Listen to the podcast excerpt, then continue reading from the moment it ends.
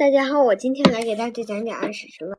安史之乱是从公元七五五年至公元七六三年的一次大变动，历时七年，唐朝从此由盛由盛转衰。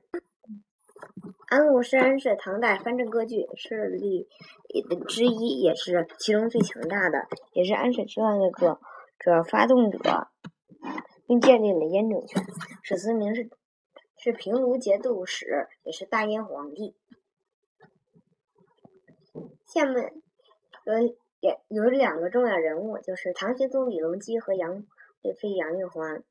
嗯，唐玄宗这里前期还比较好，创当那时候政治稳定，经济发达，史称开元盛世。可是到了后期，他嗯宠太过宠爱。杨贵妃了，所以天天就跟他在后宫里玩，嗯，就不不理朝政，然后就由由唐朝的政治由极盛转为过度的安逸。啊杜牧在诗中写，在《华清宫绝句》中写，嗯，一一骑红尘妃子笑，无人知是荔枝来，就是唐玄宗从。把杨贵妃爱吃的荔枝从遥远的南方运到了京城长安，而且是通过好多匹野马，再通过驿驿站才把它运回来的。由此可见，唐玄宗宠爱杨贵妃的程程度。嗯，安禄山就是通过巴结这个杨贵妃来来取得。嗯，唐玄宗的信任的。四十六岁的安禄山居然做了二十多岁的杨贵妃的义子。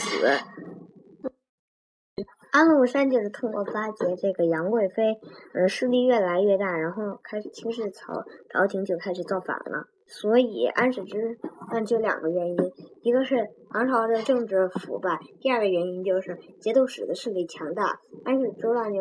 七五五年，安禄山在范阳发动了叛乱，叛军攻陷了洛阳和长安，安禄山称帝。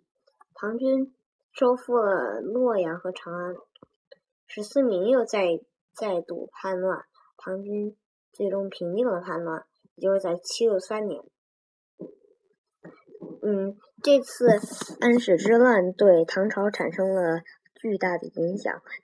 有两个影响，就是北方的生产大受摧摧残；第二个影响就是导致了藩镇割据势力局面的出现。司马光在《资治通鉴》里说：“嗯，由是祸乱既体，兵革不息，民坠涂炭，无所控诉，凡二百余年。”意思就是战乱不停，然后人民人民几乎无法生活，然后嗯，唐朝就此嗯完全衰落下去。杜甫在他的很多诗里面都讲了，嗯，安史之乱的时候的悲惨场景。比如说他的《三吏三别》，三吏就是石壕吏、潼关吏和新安吏，然后三别就是，嗯，新婚别、嗯，无家别和垂老别。谢谢大家。